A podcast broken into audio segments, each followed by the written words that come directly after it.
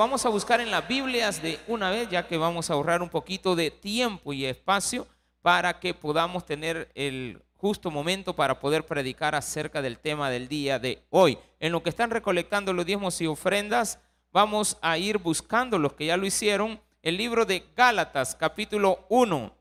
Gálatas capítulo 1. Hoy vamos a analizar del versículo número 15 en adelante.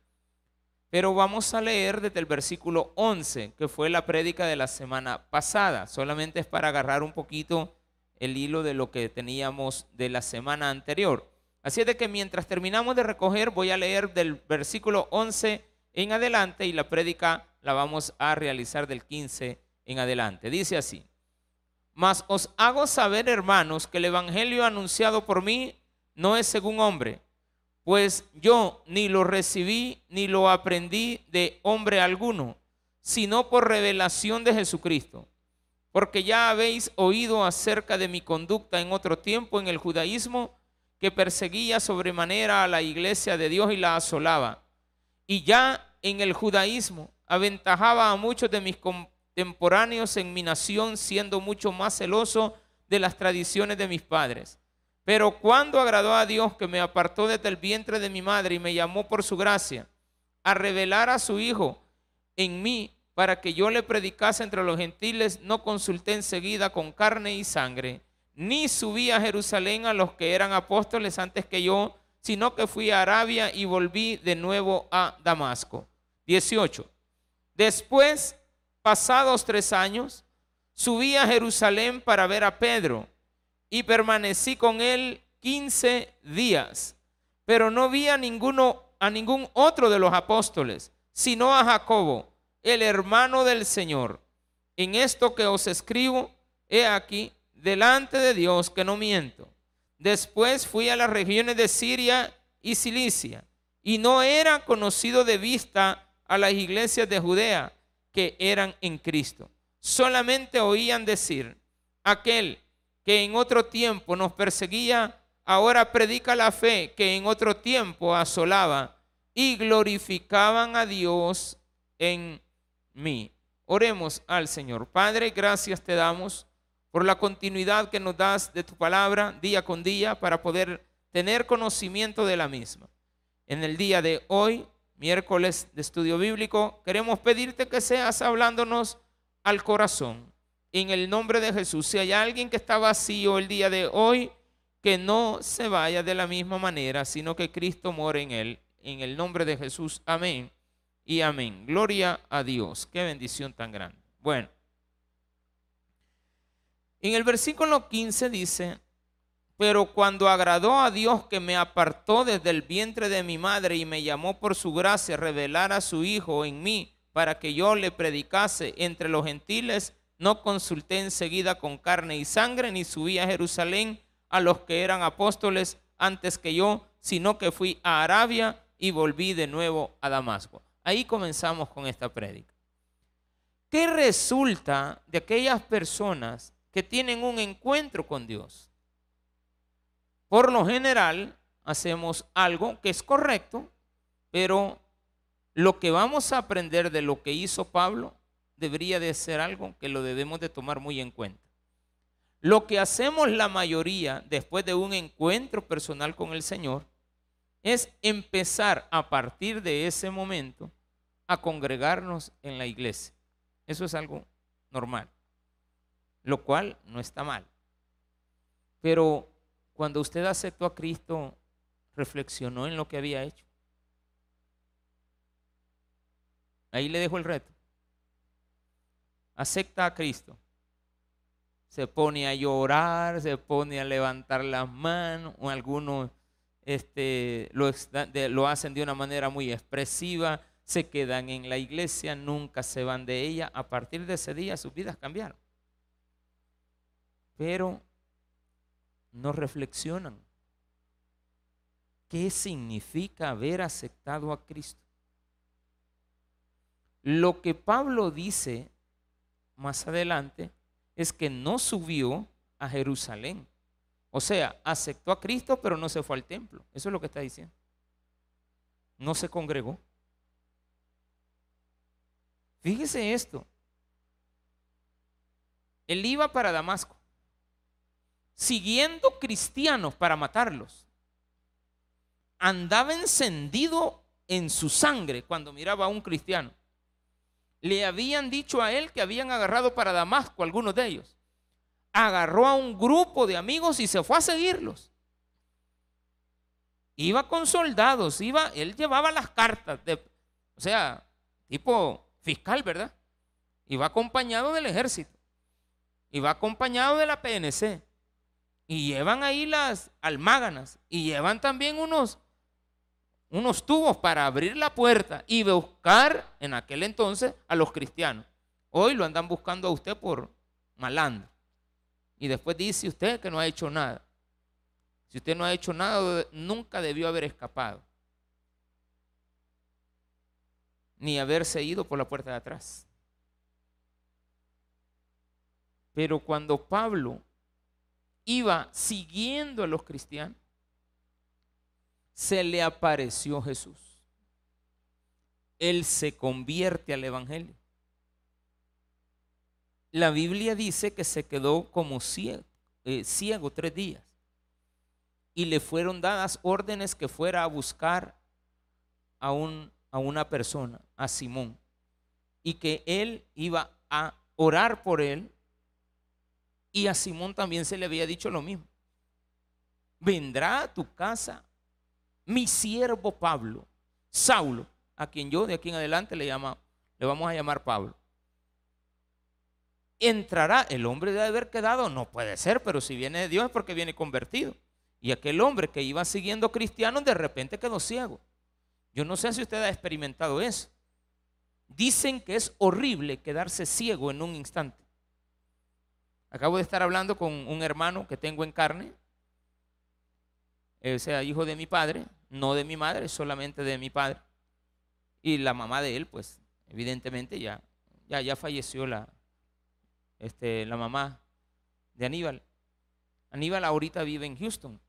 Y me estaba comentando un día de esto, yo le llamé porque me preocupó que andaba en el hospital y que, bueno, ¿y este qué le pasa? Esperé que saliera del hospital para preguntar. Y yo le digo, ¿y qué le pasó? Le digo me di cuenta que la semana pasada yo soy de los que no llamo en el momento. Yo no le llamo a la gente en el momento que está en la aflicción. Sino que después cuando veo que las cosas se calman, claro, no puedo estar haciendo nada a la distancia, claro, si es aquí en el momento, pues sí, hay que actuar. Pero le digo, mira, me di cuenta que estabas enfermo. Sí, fíjate, me dijo que estaba en la radio, me porque él es locutor. Este, antes presentaba noticias del canal, no sé, del 12 creo que era. Me dice, me quedé ciego. Estaba en la radio, me tocaba el turno, no sé qué horas y, y llamé porque, ¿cómo me iba? Me en el vehículo quedé ciego. O sea, primero cuando venía de camino yo sentía que no miraba con un ojo. Pero cuando ya estaba dando ahí, no sé qué cosas él hace ahí en la radio, bueno, lo que hacen los locutores, pues. Y me quedé ciego. Y no le dije a nadie. Simplemente creí poderme ir. Dije, yo me voy a ir a tientas, dijo. Pero cuando después pensó y recapacitó, pues sí, cuando llegué al carro, ¿cómo me voy a ir? No puedo. Entonces, dice que llamó a la jefa de él, le llevaron ayuda, lo llevaron a la casa, lo llevaron al hospital, se recuperó no le quise preguntar que a qué se debió. Ya te recuperaste, Gloria. Tiene cuidado. Pero después me dice que fíjate que estoy también un poquito así, el azúcar, la diabetes. Tengo que cuidarme, estoy comenzando. Bueno, ay hermano, esto es, tenés que cuidarte. Darle prioridad a tu salud. Entonces, en Estados Unidos, los que van para allá, voy a hacer un paréntesis. ¿Usted cree que allá la vida es fácil? La vida en Estados Unidos no es fácil. Es complicada. Me dice, mira, le digo, comprate estos medicamentos. Y eran como 50 dólares. Sí, me dice. Al ratito me llama. Ay, Julio, me, me acaba de venir el recibo. ¿De qué le? De la ambulancia que me llegó. 500 dólares por la llamada a la ambulancia. La salud en Estados Unidos es lo más caro que usted se puede imaginar. Por más que usted pague Medicare y Medicare y no sé qué, eso es carísimo. Carísimo. Y mírame la cuenta, son como 3 mil pesos. Y este que con seguros. Porque le dan aquella gran mentira que usted va a pagar solo el 10% de los costos. Pero le ponen 40 mil dólares a la consulta y al tratamiento. El 10% 4 mil pesos y no los tiene. Y está pagando como 600 pesos de, qué sé yo, de, de. Además, todo es caro, pues. Tener carro allá no es como aquí. Paga 28 dólares al año. Allá paga 400 mensuales por la matrícula del vehículo. Cosas que usted a veces no, no, no, no, no analiza antes de, antes de criticar de la gente que está allá. Pero bien, regresando, me dice, me quedé ciego. Y de repente volví a verme. A saber qué me hicieron, pero recuperé la vista. Y ahorita, ¿cómo ves? Bien. Yo no sé qué sentirá la persona. A veces me dice, yo no sé qué sentirá, pero lo que él expresa es que es horrible. Entonces a Pablo le pasó eso. De repente se quedó ciego. Fue a que oraran por él, porque Dios lo mandó a donde una persona, ahí te van a llevar, y ya lo llevaban de los brazos y lo llevaron. Aquel hombre que iba persiguiendo cristianos, que llevaba cartas. De repente Dios lo detiene, lo para en seco y le dice, de aquí en adelante vas a ser mi siervo. A algunos les hubiera mandado una espada y se los hubiera acabado. Hubiera aparecido un león y se los hubiera hartado. Cualquier cosa hubiera aparecido. Pero a este no. Le apareció el ángel de Dios. Y él dice la Biblia que no se fue al templo. No subí a Jerusalén a los que eran apóstoles antes que yo, sino que fui a Arabia. ¿Y qué hay en Arabia? Un desierto. ¿Qué significa eso? Lo que muchos de nosotros no hacemos. Al nomás aceptar a Cristo, apartarnos al nomás aceptar a Cristo, apártese. Usted, ah, digamos, acepte a Cristo a alguien de aquí. Ahorita, acepta a Cristo.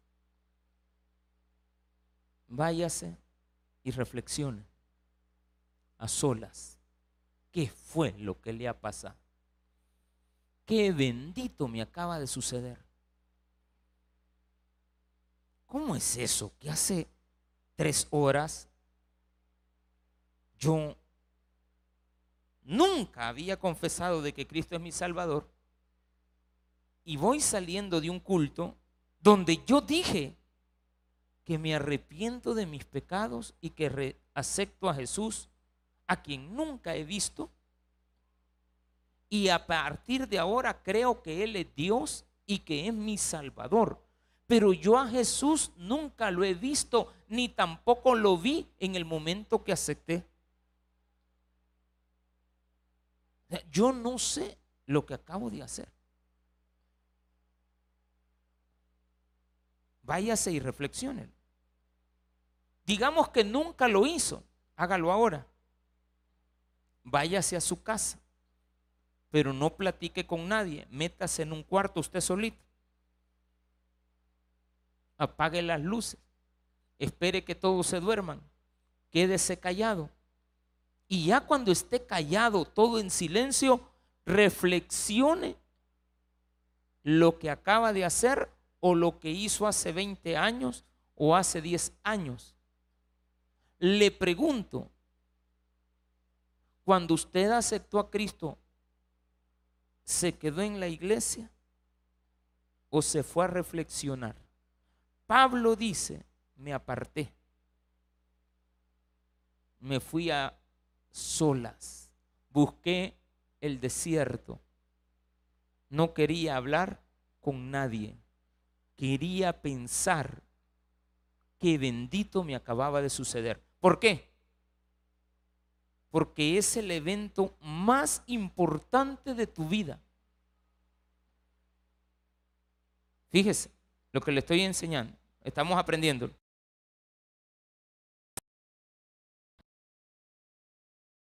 A los pastores, ni a los apóstoles, ni me empecé a congregar. Fui y me aparté. Me quedé pensando lo que yo era y lo que había dicho, lo que había expresado, por qué lo expresé, para qué lo expresé, cuál fue el motivo, qué me impulsó a eso, qué fue lo que yo vi. A partir de ahora, dijo Pablo, ya en esa reflexión, por eso quiero que usted, si nunca la hizo, hágala, porque hay muchos que sí lo han hecho. Muchos lo han hecho. Sin darse cuenta lo hicieron. Sin darnos cuenta también, me voy a incluir en esa parte. Sin darnos cuenta lo hicimos o sin darnos cuenta nunca lo hemos hecho. He tenido en la vida dos oportunidades para volverlo a reflexionar. Una vez con mi esposa, estando en Guatemala, en un hotel, se llama Carion el hotel, en la ciudad mera. Eso hace, acababa de aceptar a Cristo. Y no sé, creo que fuimos con ella a pasear allá y en la noche vi un programa de televisión de una cristiano porque eso es lo que habían dejado. No es que yo llegué en la noche, ay pastor, yo que enciendo el televisor y aparece, no. Uno dijo ahí, le preguntaron, ¿de qué religión es usted? Evangélica, dije. Yo cuando llegué al cuarto estaba programado un canal evangélico. O sea, yo asumo. Es más, ahí en la, en la mesita de noche había una Biblia. O sea, de seguro, yo les hubiera dicho, ¿y usted qué? Ah, yo soy, ¿cómo se llama? verdulero. Entonces me hubieran llevado una zanahoria y me hubieran puesto ahí algo así. Me hubieran puesto un canal de, venta de, para hacer dieta, no sé, de cocina. Y ni usted que es bucero, entonces me hubieran puesto ahí algo así, Lola la trailera, algo, para que ustedes tengan la idea. Reflexioné. Y en esa noche yo volví a aceptar a Cristo por las dudas. Yo ya había escuchado la prédica del pastor general que decía, y si está seguro, de que está seguro. Yo ya la había escuchado, quizás unos dos meses antes.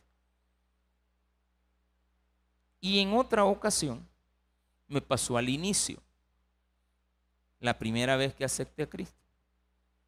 Me quedé a solas. En el trabajo, los días viernes, era de que vámonos, y no volver a aparecer. Entonces, en esa ocasión yo le dije a los amigos, ya los alcanzo, pero mi deseo era quedarme a solas. Y en el empleo que tenía, trabajaba para Franks Telecom, en, ese lugar, en ese momento, estábamos en la transición de la privatización, en ese, fue, en ese lapso fue que yo acepté a Cristo. Y yo me quedé a solas en todo el edificio. Y reflexioné sin saber lo que estoy leyendo ahora. ¿Qué hice? Y de aquí en adelante, ¿qué voy a hacer? Dije yo.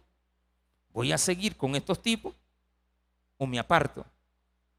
Y reflexionaba y me fui a la casa. Sábado seguí pensando. Domingo fuimos a la iglesia. Quizás fue el cuerpo porque yo andaba pensando en lo que había hecho.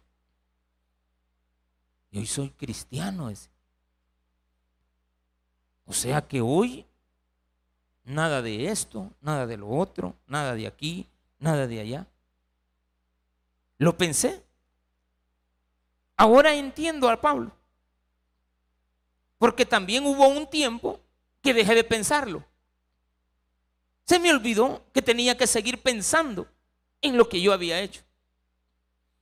Porque yo espero que usted entienda hoy que todos los días tiene que pensar en lo que hizo. Así como piensa en lo malo que hizo, ¿Qué pasa cuando usted piensa en el pecado que hizo? ¿Verdad que le dan ganas de volver?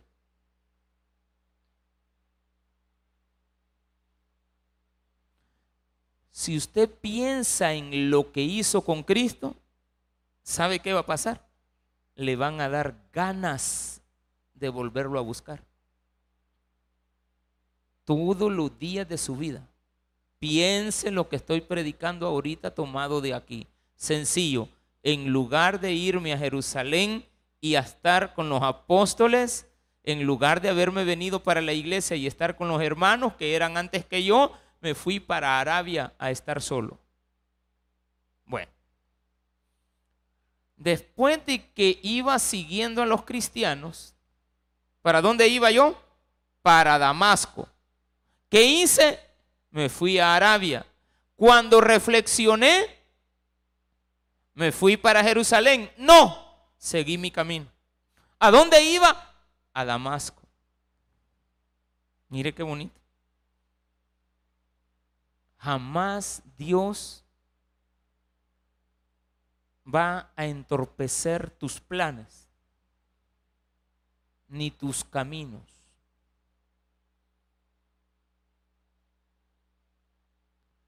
Si tú venías, ibas, por decir así, imaginemos,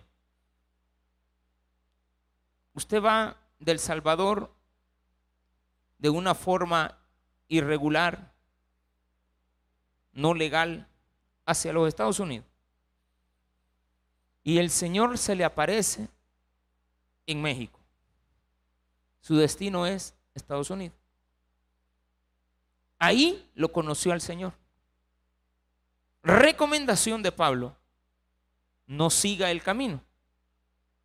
Apártese a reflexionar. Cuando ya haya reflexionado, siga su camino al mismo lugar donde iba. Pero con una gran nueva, digo, gran nueva oportunidad. Ya no va a hacer lo que iba a hacer. Va a hacer todo lo contrario de lo que iba a hacer. Si usted iba porque quería abandonar a su mujer. Va a seguir su camino. Pero ahora va a recuperar su hogar.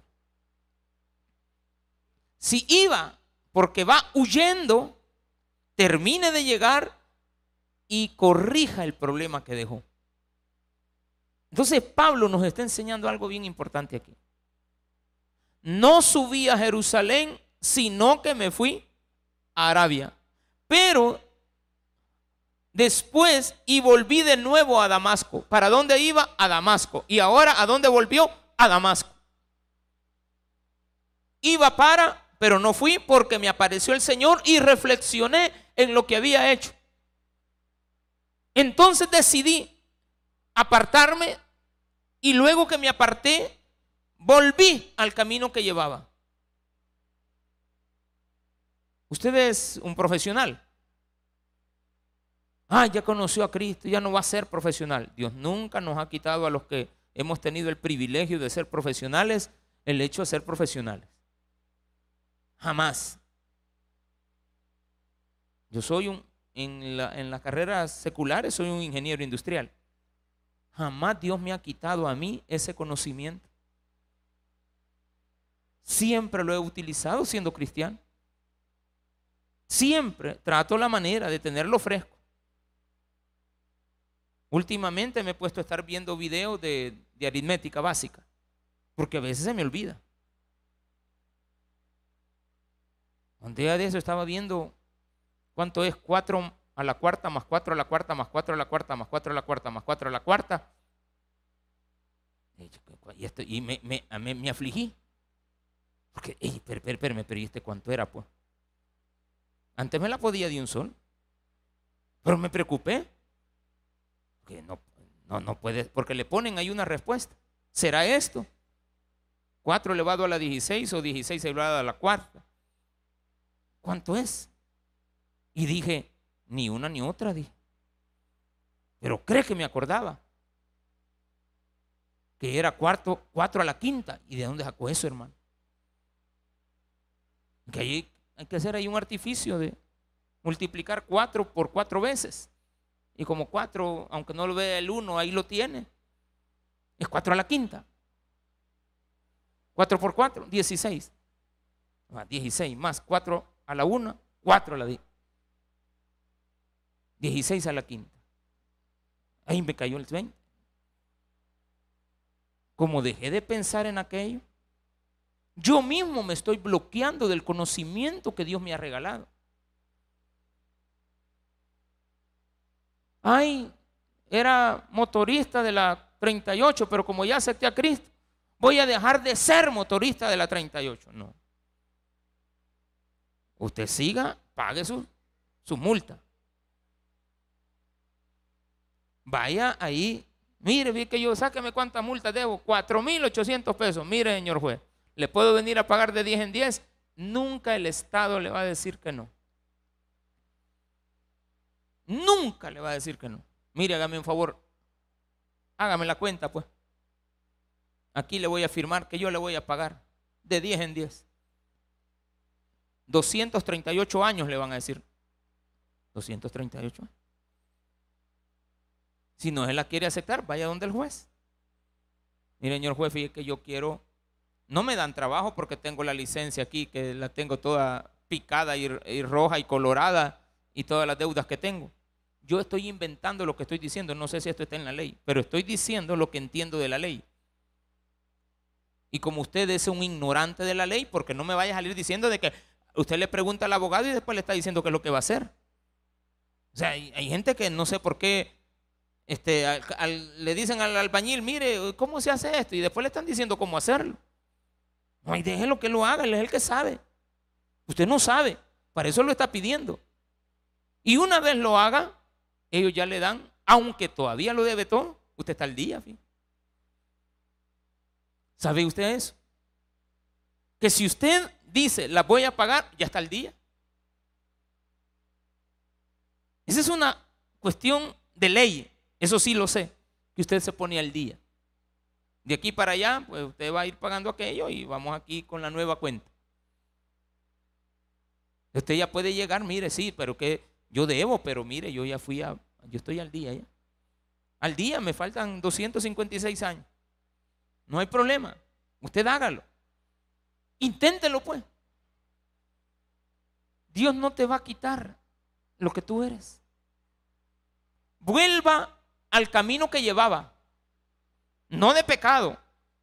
Porque ahora ya no vamos a decir que usted viene a hacernos daño. Vamos a decir que usted es una nueva criatura.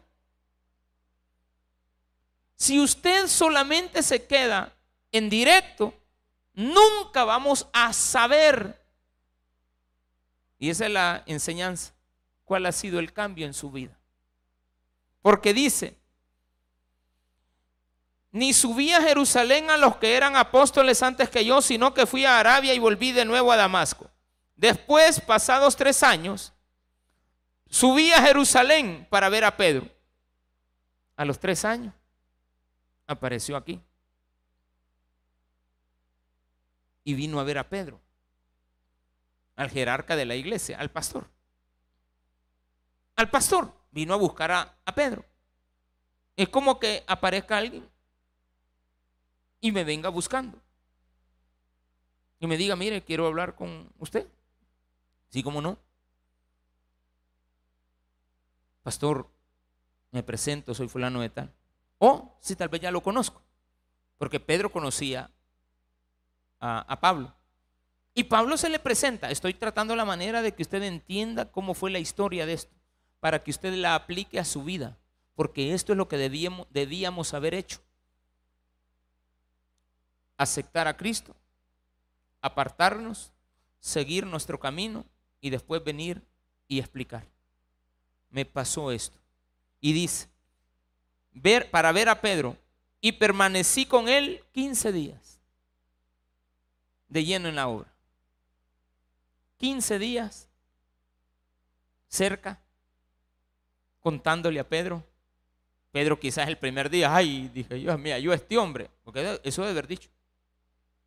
Me halló este hombre. Porque Pedro era de los que se quedaron.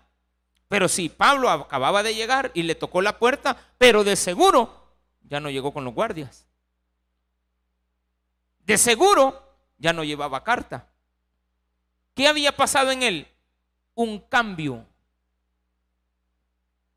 Una nueva criatura se presenta. Quítele tres años. Pero del viernes, del miércoles al viernes hay dos días. Tiene un día para ir a reflexionar, seguir su camino y volver a la iglesia. Y dice acá, después, pasados tres años, subí a Jerusalén para ver a Pedro y permanecí con él 15 días. Pero no vi a ningún otro de los apóstoles. De aquí sale, salió el, el título del día de hoy. No vi a ningún apóstol. Qué lástima. Porque usted aquí tenía que haber estado. Y no vi a los demás. El grupo era grande, cuando el Señor andaban con él eran 11, 12 y después se les perdió uno. Quedaron este 11 personas. De esas personas solo habían dos. Estaba Pedro y estaba Jacobo. Y claramente nos dice el hermano del Señor, Santiago, el que escribió Santiago. El hermano del Señor, hermanito, el segundo hermano, o sea, el segundo hijo de María. Primer hijo de María, Jesucristo. Segundo hijo, Jacobo. Hijo natural. Papá de él era José. Era la familia de Jesús. Tenía hermanas y tenía hermanos. No hay que andar discutiendo eso. Alguien dirá, no, que no tenía. Pues sí tenía. La Biblia aquí dice, el hermano de Jesús. El hermano del Señor. En esto que os escribo, he aquí delante de Dios que no miento. ¿Cuál, ¿De qué estaba hablando? ¿A qué se refería no miento? ¿A que él iba buscando a los cristianos? Porque es lo que está en el versículo 1 al, al del 11, perdón, al, al 17 que él iba para Jerusalén, ah, iba para Damasco. No. No les miento. No estaban los apóstoles. Solamente habían dos trabajando en la obra.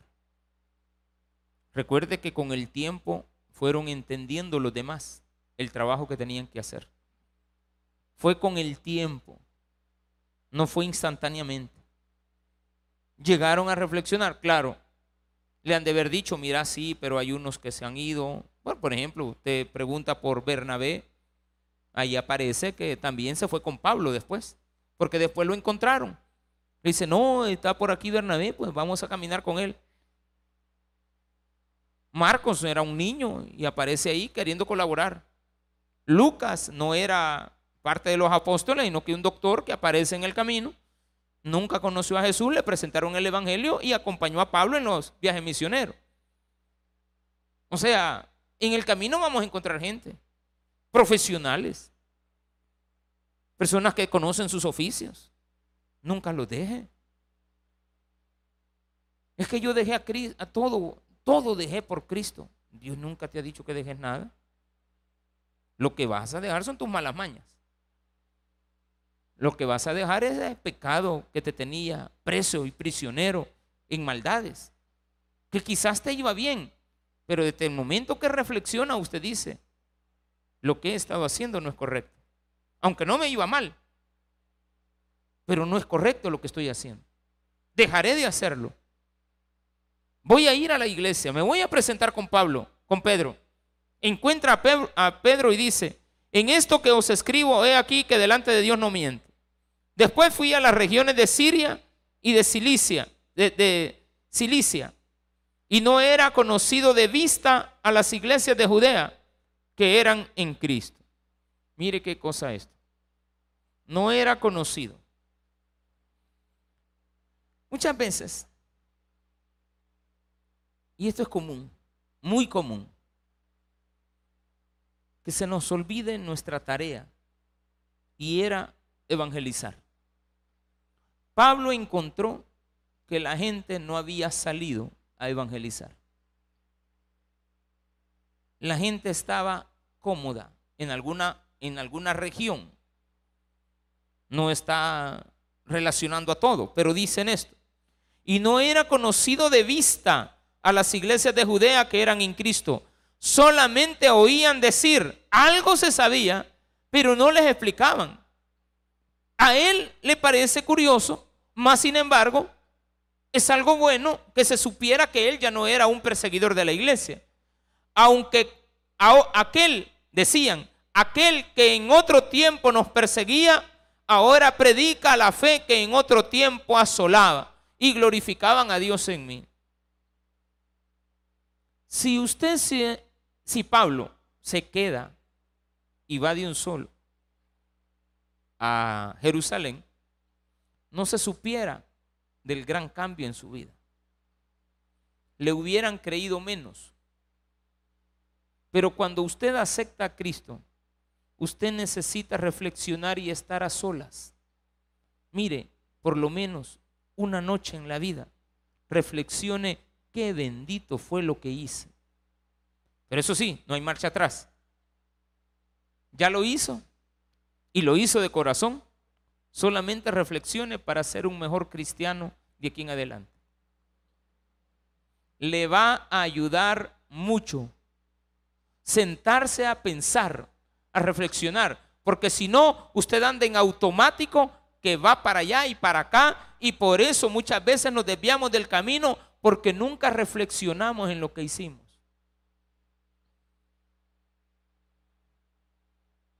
Hace poco un muchacho, un agente de esos de, que dan gestores de tráfico, le hizo una señal a alguien que se detuviera. Pero el muchacho, a saber en qué estaba pensando, que decidió tirarle, bueno, literalmente seguir avanzando con la persona enfrente. Y literalmente le, le, tiró el carro. El muchacho le tocó que agarrarse de él. Si él no se va hacia adelante, lo hubiera tirado hacia atrás y probablemente hubiera sido peor la situación. Diez metros después, que es lo que no se mira, después dice el reporte que lo, recorrió como 10 metros. El muchacho hoy, el día de ayer, parece, claro, lo, lo capturan rápido, se va de la escena. Pero ahora las cámaras te controlan y te persiguen. Tú no puedes andar haciendo nada incorrecto en el camino. Porque eh, hay muchas, muchas, pero demasiadas cámaras hoy por todos lados. En todos los lugares, donde usted menos espera, hay cámaras. Por todos lados. Y eso a mí me, sirvió bastante un día, un día de esto. Bastante. Digo, qué bueno que hayan cámaras. Excelente.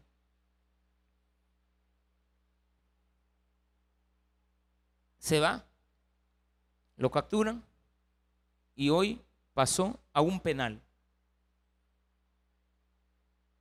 Pienso, si él se hubiera detenido a reflexionar, si usted se sienta a reflexionar cómo debe de actuar todo el día en la calle, si en la mañana usted reflexiona quién es, usted es un hijo de Dios, reflexione hoy en la noche quién es usted realmente. Y se va a dar cuenta que mañana mismo usted borra muchas imágenes del Facebook. Va a borrar muchos teléfonos que no debe de tener va a empezar a eliminar personas que usted creía de su confianza que tiene que sacar de su círculo íntimo de amigos. Si usted realmente ha aceptado a Cristo, debe de dejar de justificar el pecado atroz de aquellos que son unos malos ciudadanos. Va a dejar de ser corrupto. Va a dedicarse a Dios. Reflexione. Por ejemplo, quitemos esto de, del cristianismo. Soy padre. Reflexione qué es ser padre. Soy esposa. Reflexione qué es una esposa. Soy un congregante. Reflexione qué es ser un congregante. Soy un predicador de la palabra. Yo tengo que reflexionar quién soy. Esto me, el hecho de predicar a mí me sirve mucho en el día a día. ¿Por qué me sirve mucho? En primer lugar, a veces ando a mi esposa que mi freno de mano y me dice, eso, cuidado, sos pastor. Cuidado, sos pastor. Me ayuda también porque después reflexiono y digo, sí, tienes razón. No me gusta que me digan la verdad, pero digo yo, bueno, tienes razón. Soy predicador, no puedo, no debo. Esto no es correcto. El hecho de ser cristiano no es lo correcto. Creer de que porque soy cristiano, simplemente por serlo, soy una persona transformada. No, la transformación de tu vida viene dada por Cristo. Dijo antes, esto que está acá en el versículo número 16, eh, no consulté enseguida con carne y sangre. No consultar con carne y sangre es no irle a preguntar a nadie, ni tampoco yo mismo pensar que lo que he hecho es algo que me merezco. Esto que me sucedió es algo único. Yo soy único. Soy alguien especial. Soy una madre, soy un padre, soy un predicador, soy un cristiano. Reflexiónelo. Soy un gerente, soy un vendedor, soy un motorista, llevo personas. Trabajo en un Uber, tengo responsabilidades. Tengo una motocicleta, no debo de ser abusivo. Reflexiónelo. Ya no digamos, soy un hijo de Dios, acabo de aceptar a Cristo. Voy a reflexionar qué es ser un hijo de Dios. Después voy a seguir mi camino. Después vendré a la iglesia. Y en la iglesia le daré gracias a Dios cuando me dé cuenta de que de mí se dice lo que yo era y lo que ahora soy. No que usted nos venga a contar. El cambio lo vamos a ver. Es una nueva criatura, es una nueva persona, es un buen esposo, es un buen servidor no da problemas, ayuda, colabora, atiende, está presto, es obediente a sus padres, no es mentiroso, no es mentirosa. De repente nos damos cuenta, personas que son mentirosas, personas en las que le hemos confiado algo y después nos damos cuenta que no aprovechan lo que uno hace por ellos. No que le quieran agradecer a uno, simplemente que uno no se espera un mal pago, porque no está esperando una recompensa, sino que está esperando que la persona cambie, porque para eso se le está ayudando, para eso se le dan las herramientas para que salgan adelante, por eso lo hace. Entonces, usted como cristiano, pensando en lo que acaba de leer, primero apártese, piense y reflexione, siga su camino, venga a la iglesia y empiece el trabajo misionero que Dios le ha encomendado. Si hay alguien que usted sepa que no lo está haciendo, póngase a hacerlo usted. Les decía el día miércoles, necesitamos, el día lunes, perdón, necesitamos servidores a las 5 de la mañana acá en la iglesia. Pero no un domingo, sino que siempre. Para que nos vengan a ayudar a lavar trastos en la mañana. Solo uno, hermano, no, no, no corra. Cuando termine el culto, me termina de decir, yo pastor, yo pastor, yo pastor. Fíjense de que cualquiera lo pudiera hacer. Pero quizás muchos piensan 5 de la mañana. Muchos piensan 5 de la mañana. Unos piensan, yo no le voy a ir a servir al pastor de Choto. Otros han de pensar, ay, Ah, ya, ya pensaron. Ay, madrugar. ya, ya lo pensaron. Estoy seguro que ya no lo va a hacer. Otros dirán, yo quisiera, pero no puedo. Lo que sí le puedo decir es que si usted lo piensa usted lo reflexiona, usted va a seguir su camino y va a venir a decir, heme aquí, envíeme a mí, pastor. Y yo le voy a decir, he ahí el lavadero, he ahí los trastos. Ayúdenos con eso. Cuatro, cinco, seis horas después, pastor, ¿dónde están los otros trastos? Porque no es fácil ese trabajo. No es fácil estar en el parqueo. No es fácil estar en las áreas correspondientes de los servicios de la iglesia, estar en escuela bíblica, estar en cuna. No, no es fácil. No es fácil ayudarles a manejar, eh, los, los que manejan el transporte. Tienen una gran responsabilidad dentro de la iglesia. Y no es que uno dirá, estos servidores son mejores que otros, no. Es que cada quien tiene la oportunidad de haberlo pensado. Porque yo para empezar a servir lo pensé. La Biblia dice, piensen en esto. Piensen en esto. En esto pensado. A mí me encanta esa frase. En esto pensado. Esto de ser cristiano no es poner el carro en directa, hermano, ni en neutro y que se vaya. No, es que lo va a pensar. Pero piense en el gran beneficio que tiene ser obediente a la palabra de Dios. Y una vez lo logre, después, pasados 14 años, va a decir, qué bendición. Sigo en los caminos del Señor. Es lo que vamos a ver la otra semana después de muchos años, ¿qué ha sido de mí? Para la próxima semana. Démele un fuerte aplauso a nuestro Señor.